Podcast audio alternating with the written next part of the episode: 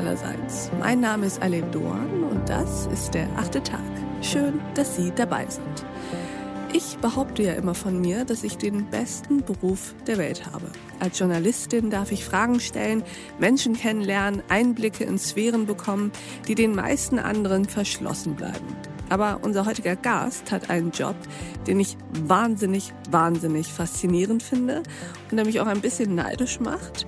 Sie forscht reisend und reist forschend und sie entdeckt bisher Unentdecktes in den Tiefen unserer Weltmeere. Von dieser Arbeit, von der Faszination und dem Zustand der Ozeane wird sie uns heute berichten. Herzlich willkommen im achten Tag, Antje Boetius. Hallo. Frau Boetius, würden Sie sich uns einmal kurz vorstellen? Mein Name ist Antje Boetius. Ich bin die Direktorin des Alfred-Wegener-Instituts Helmholtz-Zentrum für Polar- und Meeresforschung und ich bin auch Professorin für Geomikrobiologie an der Universität Bremen und leite eine Arbeitsgruppe zur Tiefseeökologie und Technologie am Max-Planck-Institut für Marine Mikrobiologie in Bremen. Aber ganz kurz zusammengefasst bin ich ganz einfach Tiefsee- und Polarforscherin. Und deswegen sind Sie heute hier, weil das wahnsinnig interessant ist und sehr, sehr wichtig. Lassen Sie uns doch mal an Ihrem Leben und Ihrer Welt teilhaben. Erzählen Sie mal, ist die Tiefseeforschung wirklich so spannend, wie ich sie mir vorstelle?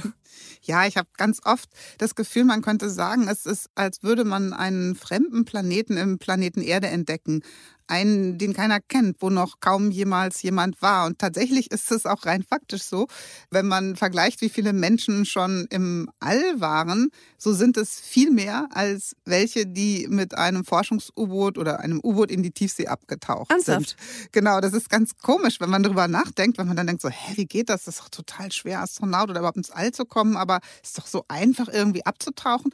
Aber das Verrückte ist, da ja unsere Meere im Durchschnitt so fast vier Kilometer tief sind, und es dort unten dunkel ist, keine Sonne gibt und man dort eben auch nur unter mit ganz bestimmten Technologien hinbekommt, äh, hinkommt, die, also U-Boote, die den Druck aushalten, so tief abzutauchen, ist das so selten, dass es einfach wirklich wenig Menschen gibt, die mit eigenem Auge schon mal ins Auge von Tiefseelebewesen geschaut haben. Und ich gehöre dazu und das ist für mich so wahnwitzig wichtig, auch für diesen Beruf, den ich ausübe. Heute ja zu großen Teilen auch Wissenschaftsmanagerin oder Kommunikatorin.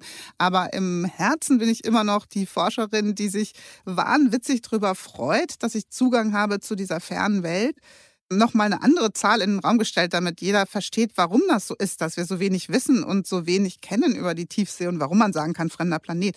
Wenn man die Erde in Sphären aufteilt, also überall, äh, wo Leben überhaupt möglich ist, wo Leben vorkommt, dann ist diese Sache, dass eben 71 Prozent der Erde Wasseroberfläche ist, aber diese eben so tief ist, im Durchschnitt fast vier Kilometer. Und wenn man das zusammenrechnet und noch bedenkt, dass der Schlamm des Meeresbodens auch noch Kilometer dick ist mit Leben drin, dann kommt man darauf, dass 90 Prozent unseres Planeten Erdes von Tiefseebewohnern bewohnt sind und nur 10 Prozent wir alle anderen Landlebewesen und äh, Insekten und Vögel in der Luft miteinander teilen. Und das ist erschütternd irgendwie. Es ist in der Tat. Ab wann spricht man von Tiefsee? Also wann ist es tief genug, dass man von Tiefsee spricht? Da gibt es ganz verschiedene Definitionen. Wenn man die biologische nimmt, dann sagt man dort, wo gar kein Sonnenlicht mehr hinkommt, mhm. sodass pflanzliche Produktion, Photosynthese nicht möglich ist wir kennen ja an Land, die Nahrungsnetze beruhen alle darauf, dass Pflanzen gefressen werden und dann Tiere Tiere fressen. Aber wenn gar keine Pflanzen da sind, weil kein Sonnenlicht da ist, ja, von was lebt denn dann alles Leben? Es lebt von Abfall. Es hat sozusagen eine perfekte Kreislaufwirtschaft in der Tiefsee. Und deswegen beginnt die Tiefsee in den meisten Meeren, sagt man so, bei rund 200 Meter, wo wirklich keine Chance mehr ist für Algen zu wachsen. Das heißt Abfall von Tieren und Lebewesen, die in den höheren Sphären so produziert werden. Genau, also vor allen Dingen die Algen der Meere. Nochmal zusammengerechnet, so 71 Prozent der, der Erde ist von der Oberfläche her Wasser. Und in der sonnendurchfluteten Schicht die sich manchmal nur auf wenige Meter begrenzt, aber manchmal bis zu 200 Meter geht, zum Beispiel in der Antarktis, die ganz sauber ist. Dort leben Algen und die produzieren mithilfe von Sonnenlicht und der Spaltung von Wasser Energie und wachsen. Und wenn die sterben, dann äh, oder gefressen werden von Krebschen und Fischen und deren Ausscheidungsprodukte, all das fällt in die Tiefsee und das ist die Nahrung okay. der Tiefseelebewesen. Wie praktisch. ja, so funktioniert die Erde, da denkt man nie drüber nach. Aber diese Möglichkeit, dass eben Kohlenstoff produziert wird an der Oberfläche und absinkt und dann noch begraben wird und festgehalten wird von Mikroorganismen, das ist eigentlich, warum unsere Erde überhaupt so ein für Menschen günstiges Klima hat. Und das muss man immer bedenken, dass die Meere so viel tun. Also man sagt auch heute immer, die Hälfte, jeder zweite Atemzug, die Hälfte des Sauerstoffs wird von dem Leben im Meer gemacht. Das kann also man doch nicht vom Amazonas. das auch. Also an Land, äh, das Land macht auch sehr viel, aber das Meer eben auch. Und dort sind es die kleinen einzelligen Algen, die schon seit Milliarden von Jahren sozusagen dafür arbeiten, dass die Erde auch Sauerstoff hat. Ich gebe noch eine zweite Variante, weil man das braucht man auch, um zu verstehen, warum wir so wenig dort sind in der Tiefsee. Eine eher Ingenieurs- oder technologische Definition von Tiefsee ist eben dort, wo der Mensch gar nicht mehr als Mensch hintauchen kann. Also mhm. Taucher mit Flaschen oder Spezialanzügen oder Apnoe-Taucher, die kommen ja schon tief für eine ganz kurze Zeit.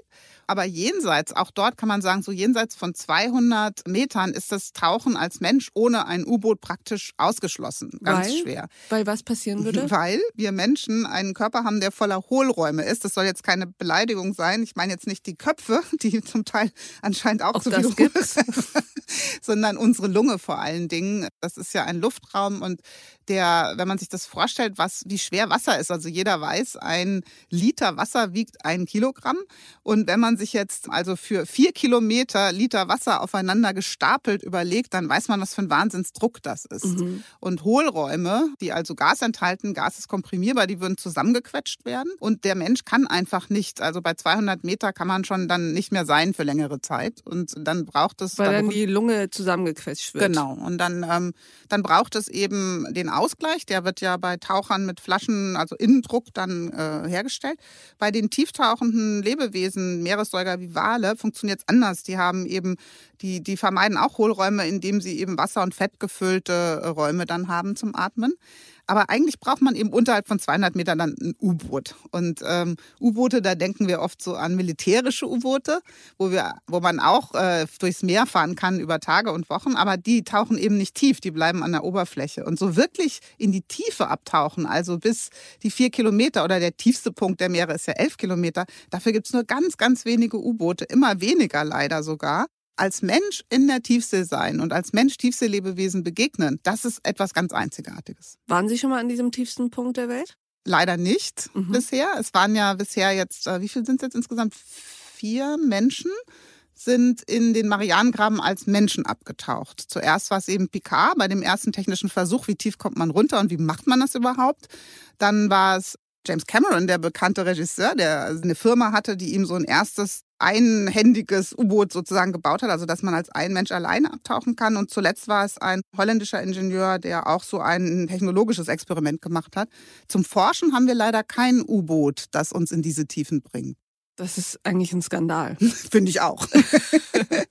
okay, wann waren Sie denn zuletzt in der Tiefsee eigentlich? Zuletzt war ich äh, diesen Sommer mhm. ähm, in der Wo waren Sie da? Da war ich bei den Azoren und äh, dort ist ein, ach, Entschuldigung, nee, ich war in Madeira. In den Azoren war ich im Jahr davor. Und dort arbeitet ein Paar, die Jakobsens, inzwischen würde ich die Freundin nennen, die haben ein tolles äh, U-Boot, was bis 1000 Meter tauchen kann, die Lula 1000. Und das hat vorne eine Plexiglaskuppel, so was, wenn man da sitzt, hat man selber das Gefühl, also man kann dann alles sehen in alle Richtungen, mhm. hat auch den so dreidimensionalen räumlichen Blick und kann damit bis 1000 Meter abtauchen. Und das ist eben so spannend bei diesen Vulkaninseln, die Azoren, Madeira. Da taucht man dann an Steilhängen und die sind über und über bewachsen von Tiefseekorallen und Schwämmen und dort gibt es ganz viele Tintenfische, ist ja mitten im Atlantik. Und Aber da ist es doch dunkel, oder? Ja, genau. So, das würde ja bedeuten, Sie müssen irgendeine Form von Licht anmachen, um überhaupt was zu sehen. Was passiert eigentlich in dem Moment, wo Sie das Licht anmachen? Ich stelle mir das so vor, dass dann, also wenn ich in der Dunkelheit bin und jemand macht plötzlich das Licht an, dann will ich mich erstmal verstecken. Also Gute Frage, ja. ja. Schwimmt dann nicht alles weg? Nee, erstaunlicherweise nicht. Also das erste ist ja, wenn man absinkt im U-Boot, dann ist ja noch Licht da, Sonnenlicht im Wasser mhm. und dann mhm. ist man erstmal fasziniert, weil man alle Blautöne sieht. Also erst ist das Meer halt knallblau, wenn da Sonne und blauer Himmel, ne? Und dann sinkt man ab und dann wird es immer türkisener, dann kommt so ein petrolfarbene Farbe. Meine Dann- Lieblingsfarbe. ja, wunderschön. Ist auch mein Lieblingsmoment, dieses dunkle Petrol. Und das wird dann langsam, wird das dann, geht es in so ein Schwarz über. Und dann wird es richtig schwarz. Eigentlich ist es dann schon in hell, weil ja beim Tauchgang erstmal lauter Sicherheitschecks sind und Computer eingestellt werden, alles Mögliche. Aber es gibt eben dieses Fantastische, was man dann unbedingt mit den U-Boot-Piloten aushandeln muss. Lieber Licht auslassen, weil man dann die, das Selbstleuchten der Lebewesen in Ah, der okay. dunklen Zone entdecken kann. Ja. Das ist ganz toll, dann funkelt einfach alles wie verrückt. Aber klar, man sieht sonst einfach nichts, weil nicht genug Licht da ist. Und wenn man dann die Lampen anmacht, dann fängt man an, vor allen Dingen die Schwebepartikel zu sehen im Meer. Und dann sieht man auch wirklich immer irgendwas Besonderes. Also sehr neugierig sind äh, Tintenfische, Kalmare, Oktopus und so weiter. Die kommen ganz oft und setzen sich auch an die Bullaugen dran oder auf den Arm vom U-Boot. Und wenn man dann unten ist am Meeresboden, dann will man unbedingt Licht haben, starkes Licht, dass man die Landschaft sehen kann, die Felsen. Und was sieht man dann? Wie bunt oder Sehr wie bunt. nicht bunt? Ah, okay. Sehr gut. Das ist, gehört zu dieser Frage. Sie haben völlig recht. Also warum reagieren die, reagieren die Tiere auf Licht und warum nicht? Weil doch die meisten Augen haben. Und diese Anpassung von Augen in der Tiefsee, das ist wirklich ein ganz großes Forschungsthema, weil man gar nicht verstehen kann, ja, warum haben die Augen, wenn es kein Licht gibt? Also sie, sie versuchen natürlich mit Restlicht arbeiten viele Tiere, so die zwischen 200 und 1000 Meter vorkommen, die können sehr, sehr gut Schatten erkennen und Lichtveränderung. Brauchen sie auch, um sich zu finden und äh, zu kommunizieren mit Licht. Und sie, die meisten Tiefseetiere reagieren aber gar nicht auf Licht als Bedrohung. Sie haben anscheinend Augen, die nicht wie unsere so fein eingestellt sind, dass die ihre sich zusammenzieht oder man erstmal ein unangenehmes, stechendes Gefühl bekommt, weil kaum reagiert ein Tiefseetier auf das Licht. Von ein ganz paar Krebsen weiß man das, die wegschwimmen. Von einigen Tieren weiß man es, die eher angelockt werden. Die kommen und gucken, was ist hier los? Ist das was Großes zum Paaren oder zum Fressen? und das Bunte ist genau das gleiche Eigenartige. Habe ich schon ganz oft drüber nachgedacht, weil man hat quietschebunte Farben. Ne? Rot, Gelb, Grün, Blau. Blau ist eine ganz seltene Farbe im Tier- Tierreich, aber es gibt die blauesten Kraken, also das blaueste Blau, was ich je gesehen habe. Und warum haben die das, wenn sie gar kein Licht haben? Und das gibt so eine Theorie, die finde ich auch ganz klug, dass Farbe ja an Land leicht einen entdeckbar und fressbar macht. Ja. Es gibt oft sehr bunte Lebewesen, dass es sie durch sexuelle Selektion so bunt werden, weil zum Beispiel Weil Frauen dem dem Bauch Balzverhalten genau, hilft, genau. ja. Aber dann wird man auch leichter gefressen. In der Tiefsee ist Farbe ja eben nicht, so Nicht gefährlich. Nicht wichtig, nicht gefährlich. Deswegen gibt es wahrscheinlich viel buntere und individuellere Farbkombinationen in der Tiefsee als an Land. Ich habe jetzt schon so viel gelernt.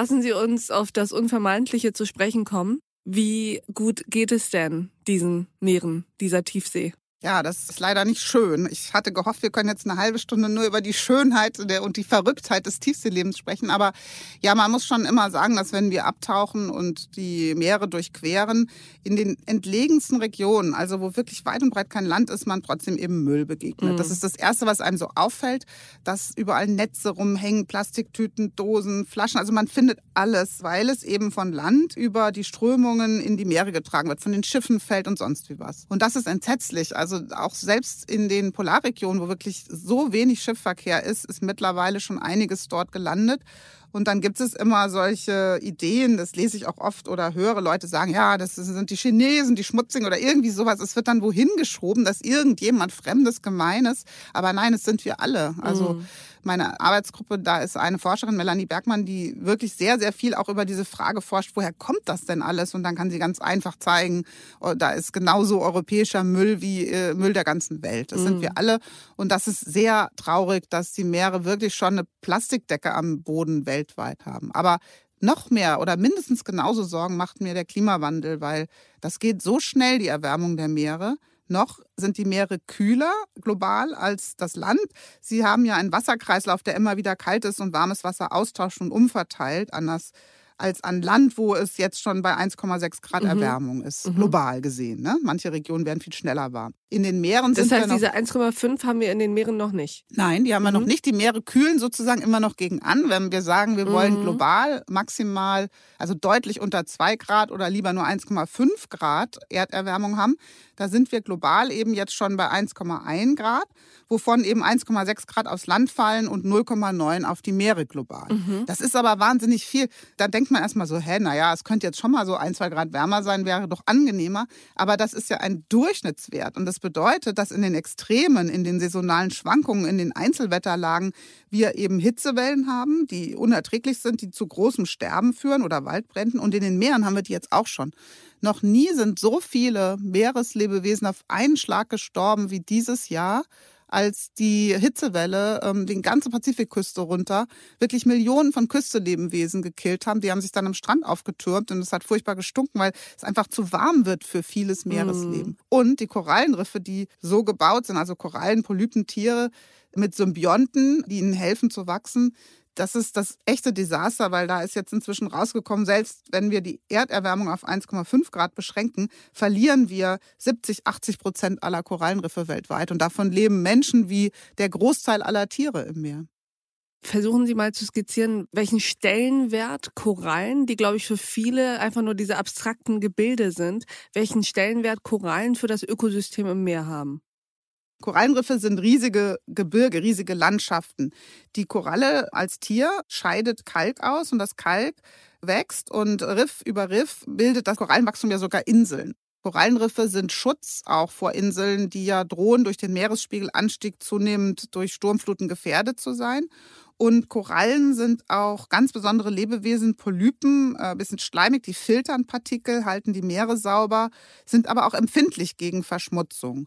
In den Korallenriffen, wer schon mal geschnorchelt ist und so ein gesundes Korallenriff gesehen hat, wird es nicht vergessen, weil es eben so bunt und so vielfältig ist. Überall sieht man kleine Fischchen, die sich da drin verstecken und Tiere, die darüber laufen. Und man sieht, wie dicht und eng dieses Nahrungsnetz Korallenriff ist. Und so ist ausgerechnet worden, dass eigentlich jedes dritte Tier im Meer, jede dritte Tierart im Meer irgendwie was mit Korallenriff zu tun hat. Sei es, dass sie dort fressen zum Teil ihres Lebens oder brüten oder sich äh, treffen dort. Es ist einfach, sind die Korallen weltweit bedeutsam und auch für Menschen, weil äh, mittlerweile leben ja rund um den Globus zehn Prozent aller Menschen direkt an der Küste und zwar ganz nah an der Küste, ohne Deich dazwischen. Und sehr, sehr viele dieser Inselregionen mit Korallenriffen, da, da leben die Menschen vom Korallenriff, sei es durch Fischerei, sei es durch Tourismus, Mhm. durch Tauchen von etwas. Es ist also unvorstellbar zu denken, dass wir kurz davor sind. Wir sind ja in einigen heißen Jahren jetzt schon bei 50 Prozent Verlust gewesen, und, aber wir sind kurz davor, wirklich dauerhaft nur noch ein Drittel der Korallenriffe zu haben. Das, und dann bis zu Ende des Jahrhunderts, wenn wir so weitermachen wie jetzt, was ja aber nicht so aussieht, als würden wir das tun, dann könnten wir alles verlieren. Und das äh, war in der Erdgeschichte, gab es solche Phasen schon durch extremen Meteoriteneinschlag oder Vulkanismus. Und dann dauert es aber wirklich Jahrhunderttausende, bis dann diese Artenvielfalt zurückkommt. Das ist für mich das Unvorstellbarste von allem, dass wir dahin kommen könnten.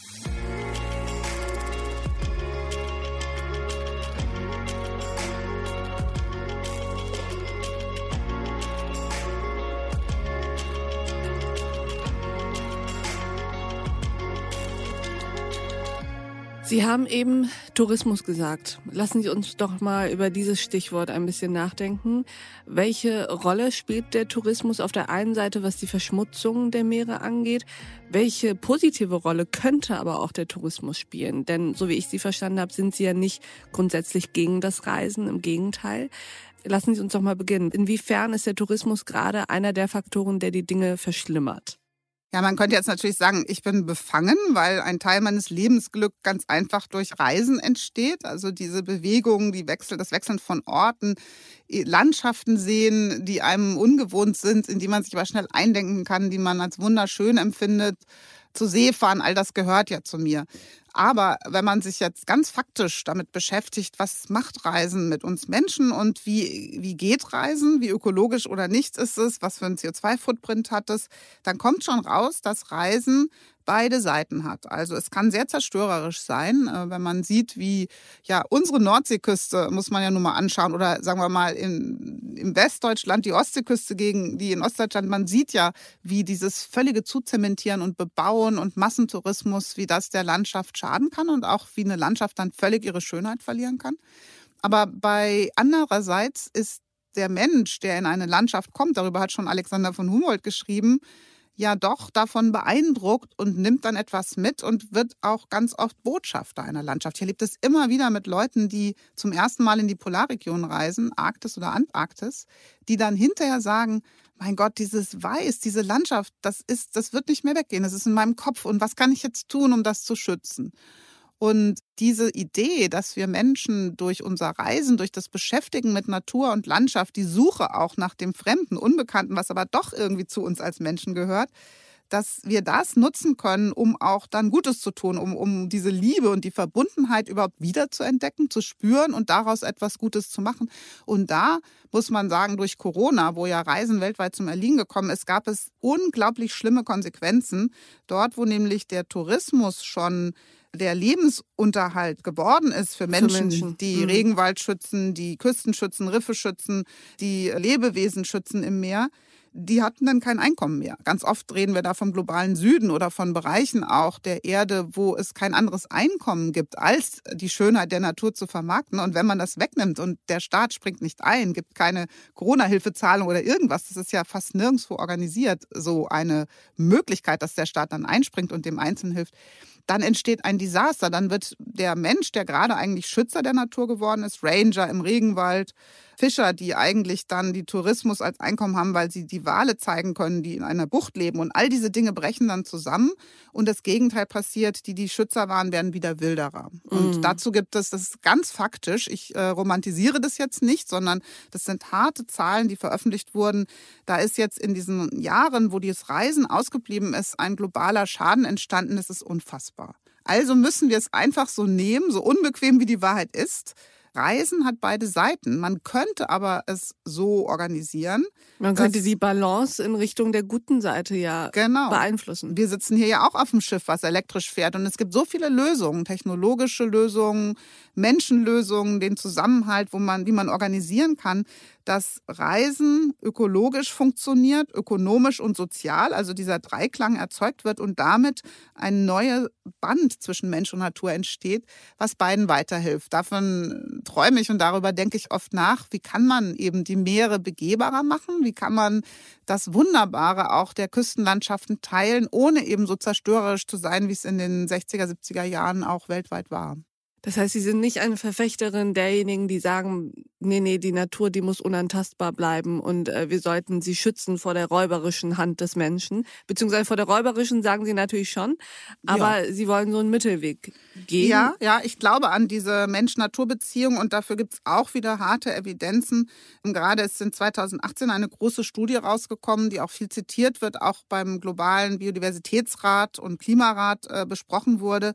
Und zwar wurde zum Thema Naturschutz wurden einfach die großen Flächen, naja, eigentlich sind sie viel zu klein, aber die Flächen, die es weltweit gibt, die dem Naturschutz zugeordnet sind, da wurde verglichen, welche Art von Naturmanagement oder Naturbelassung hat eigentlich die besten Werte in Bezug auf Biodiversität mhm. und Vielfalt und auch Resilienz und also Widerstandsfähigkeit. Und da ist rausgekommen, dass die traditionell indigen gemanagten Gebiete, also wo Menschen schon immer seit Jahrtausenden eine Beziehung zur Natur und eine Tradition äh, und auch ein eine Art von Glauben, ein Verhältnis zur Natur als, ein, als das Recht auf mm. Existenz leben, dass das die Gebiete sind, die die besten Werte hatten. Der Klimaschutz wird davon, äh, Entschuldigung, der Klimawandel wird dort einiges zunichte machen, denn dagegen kann man nicht schützen oder kaum schützen. Aber grundsätzlich ist, sieht man, dass es Möglichkeiten gibt, wie Mensch und Natur in ein Verhältnis treten, das zu beiderseitigem Wohl ist. Die Natur mhm. sich selbst überlassen funktioniert in den meisten Bereichen der Erde überhaupt nicht mehr, weil der Klimawandel Dafür und andere Probleme ist zu viel passiert. Ne? Mhm. Man sieht Trockenheit, Waldbrand. Also eigentlich sind Waldbrände ja natürliche Dinge, die auch äh, sich selbst äh, dann wiederum für Vielfalt sorgen, sich selbst steuern, aber nicht mehr bei den Arten von Wäldern und diesen Arten von Dürrephasen, wie wir sie heute haben. Ne? Und das muss man also gut bedenken. Und mir, bei mir ist rausgekommen, wenn ich das lese, was es an Forschung dazu gibt, dann habe ich das Gefühl, dass ein Verhältnis zwischen Mensch und Natur gesucht werden muss, sodass der Mensch zum Naturschützer wird. Und darum geht es, dass diese zum Teil mir manchmal kolonialistisch vorkommende Idee, dass wir jetzt einfach einen Zaun ziehen um 30 Prozent der Erde und dann darf niemand mehr rein. Mhm. Das kommt mir falsch vor. Dafür gibt es auch nicht gute Beweise, wie das gehen soll. Und das äh, kann auch wiederum lokal zu unglaublichen Ungerechtigkeiten führen, wenn gerade die traditionelle äh, Bevölkerungsanteile oder indigene Völker, die schon immer dort gelebt haben und nichts kaputt gemacht weg haben, müssen. weg müssen. Und da, mhm. da gibt es gerade heftige Verhandlungen. Ich war selber bei Workshops, wo da fühlt man sich wirklich sehr unangenehm berührt, weil ja eigentlich geht es um was Gutes, die Natur zu schützen. Und dann merkt man aber, wie leicht ist man schon wieder dort, wo man nicht sein will, nämlich Rassismus und Kolonialismus. Lassen Sie uns nicht mit Rassismus und Kolonialismus aus diesem Gespräch gehen, bitte.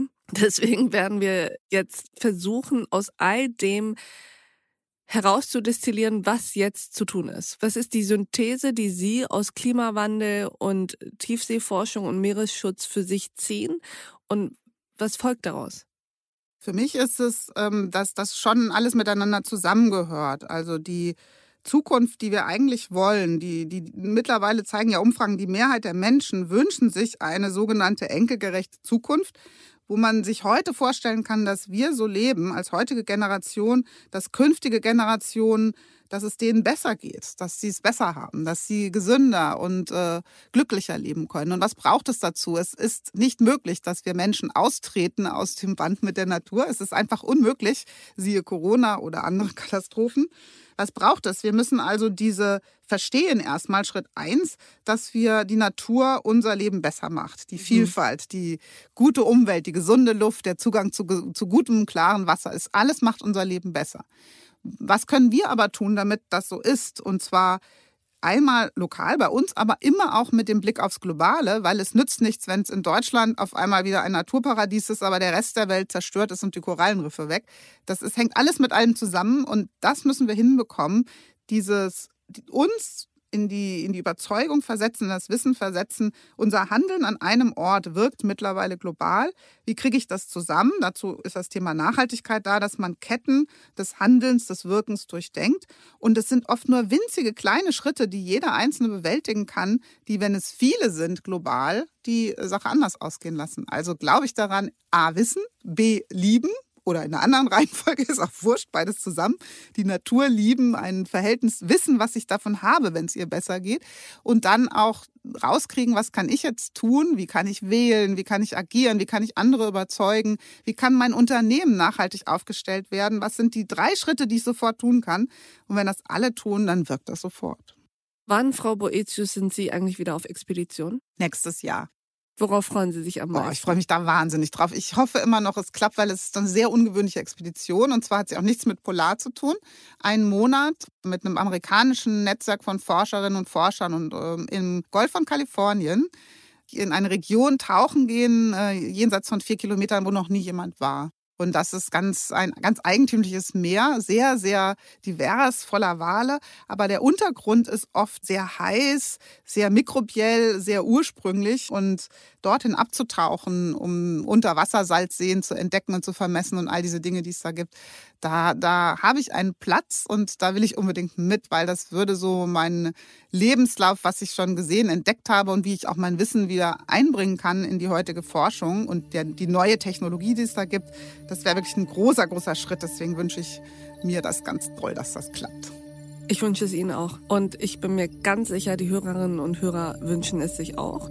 Und sie wünschen es sich auch, dass Sie danach wieder zurückkommen und uns erzählen, wie es war. Sehr gerne. Liebe Frau Antje Boetius, vielen Dank, dass Sie bei uns am achten Tag waren. Gerne. Und ich danke auch Ihnen, liebe Hörerinnen und Hörer, fürs Mithören und Mitdenken. Und ich würde mich freuen, wenn wir uns im nächsten achten Tag wieder begegnen. Bis dahin, auf sehr, sehr bald. Ihre Alef Doan.